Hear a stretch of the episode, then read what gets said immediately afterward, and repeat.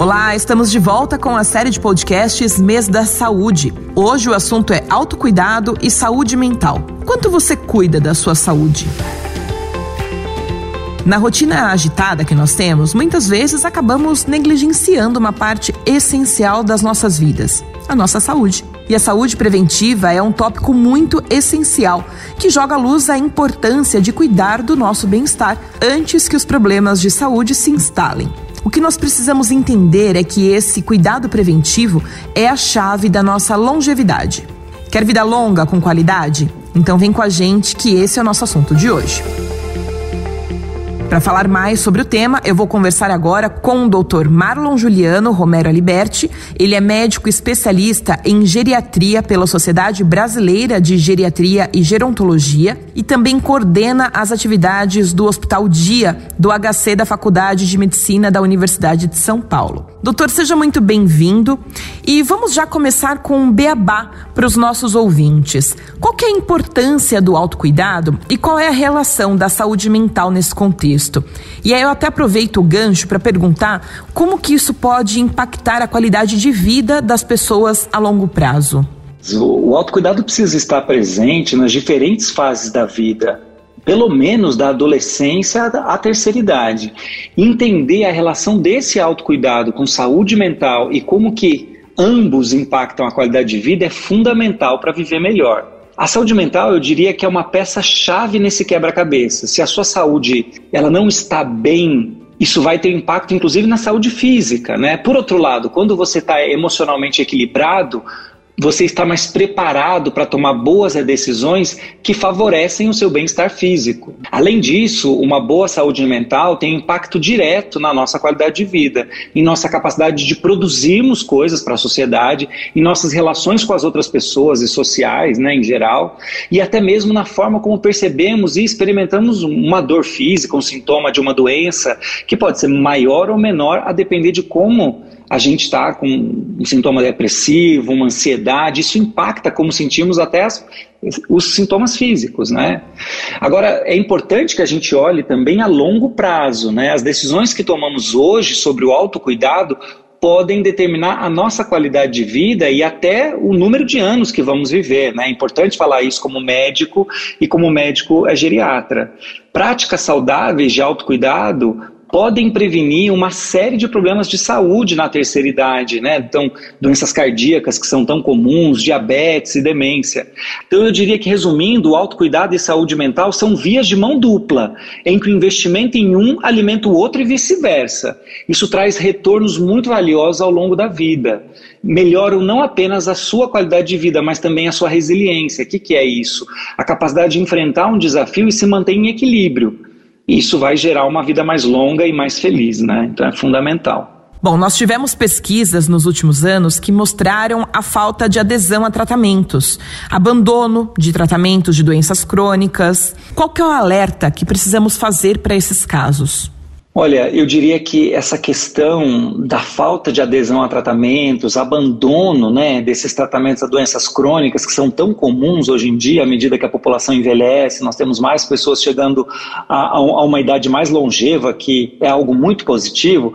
Mas quando o tratamento dessas doenças crônicas, que são mais comuns em idades mais avançadas, não acontece, acaba impactando demais a saúde. Né? Eu gostaria de chamar a atenção para um dado que os estudos mostram que metade das pessoas que têm doenças crônicas não seguem adequadamente o tratamento prescrito. Né? 50% delas é um número muito alto. Né? Isso é alarmante, porque a não adesão ao tratamento não só compromete o controle da doença em questão, mas afeta a qualidade de vida, aumenta os custos em saúde, a pessoa passa a ter complicações daquilo, aquilo interfere na funcionalidade dela do dia a dia. Uma doença mal cuidada interfere na sua habilidade de trabalhar, de caminhar, de se locomover, né? atrapalha com a sua saúde mental, né? E, e, o alerta aqui é duplo, né? Em primeiro lugar, acho que para os pacientes e, e familiares, né, lembrar que o abandono de tratamentos é, em muitos casos, uma sentença de pior qualidade de vida, uma qualidade de vida reduzida. A pessoa ela vai estar em mais risco de hospitalizações, vai ter o risco de surgir novas doenças, essas doenças vão ficando mais graves, né? E pode também significar uma redução na expectativa de vida. A pessoa vive menos, né, com uma doença não cuidada. E o problema é que, além de viver menos, vive com pior qualidade. Então, vive é, com uma sequela, vive com um problema que não, não, não consegue mais tomar conta das próprias coisas, executar, ter uma independência, uma autonomia que a gente priva tanto na saúde, né? É, eu diria que a saúde preventiva e o autocuidado não se resumem a evitar doenças, né? Saúde hoje em dia não é não ter doenças, mas é entendo doenças tê-las bem controlada e para isso depende muito a adesão ao tratamento, né? O outro alerta é para os profissionais de saúde que tentem estabelecer uma relação de confiança com o paciente, né? Isso inclui discutir efeitos colaterais, custos, tentar ter alternativas quando o paciente não vai bem, né? Conversar e a conversa franca entre os profissionais de saúde, o paciente e os familiares é fundamental para a gente melhorar a adesão ao tratamento e ao autocuidado, que é peça-chave na nossa saúde. Para encerrar aqui nosso bate-papo, doutor, quais são os principais obstáculos que as pessoas enfrentam ao tentar adotar aí um estilo de vida mais saudável? E como que elas podem superar esses desafios?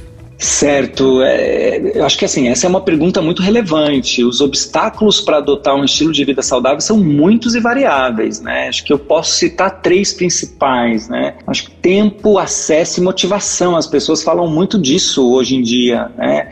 Eu acho que muita gente alega falta de tempo para se exercitar, para preparar refeições saudáveis, né? O acesso é outro problema, né? Especialmente em áreas onde pode ter uma dificuldade de acesso a alimentos frescos ou mesmo aqui aqui no nosso país, em grandes centros, uma dificuldade de, de falta de espaços seguros para atividade física, é, e claro também que a motivação é um fator crítico, porque você mudar hábitos enraizados é muito desafiador. Né? Agora, eu, eu acho que o mais importante é a gente pensar em como superar esses obstáculos, né? esses desafios que se impõem a nós no, no dia a dia. Né? Eu acho que o primeiro passo, como tudo na vida, é planejamento. Né? Nós vamos ter que reservar na agenda realmente um tempo para atividade física, para preparo de, de refeições, o tempo para ir no supermercado. É, não tem como, a gente precisa é, organizar isso, porque nós estamos falando da própria vida, da nossa própria saúde, né? Eu acho que em relação ao acesso, é procurar alternativas simples, né? Lembrar que uma caminhada no bairro, um exercício dentro de casa, a gente teve que, que se adaptar muito na pandemia, inclusive, que abriu essas novas possibilidades, aí a gente se voltou muito mais para isso, são alternativas simples que podem deixar a nossa vida já começar a ser uma vida ativa, né? Mais ativa. Agora, a motivação importante aí é ter metas realistas, né? Eu acho que coisas que podem ajudar também em relação à motivação é encontrar uma. É, é, é comunidade ou um amigo que queira compartilhar com, com você como superar esses desafios e, e como estabelecer uma, uma meta para o dia a dia, semana a semana. Esse partilhamento de metas e ideias pode ajudar muito. E acho que a, as redes sociais, inclusive, podem ajudar e ser um, um, guia nisso. Né? Acho que o importante é a gente reconhecer que buscar um estilo de vida saudável é um caminho a ser é percorrido, uma jornada atrelada à nossa própria vida. Né? Nós vamos ter obstáculos, dias ruins, mas o importante é não desistir. O essencial é que seja um compromisso com a saúde de longo prazo, porque isso trará recompensas duradouras e uma vida bem vivida, independente de qualquer idade. Eu conversei com um médico especialista em geriatria e também coordenador das atividades do Hospital Dia do HC, da Faculdade de Medicina da USP, Dr. Marlon Juliano Romero Aliberti.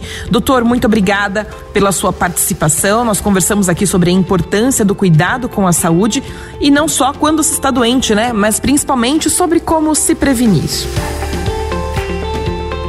Esse foi um podcast produzido pelo Estadão Publishing House. Obrigada pela sua audiência e até semana que vem com o último episódio da série Mês da Saúde. Até lá!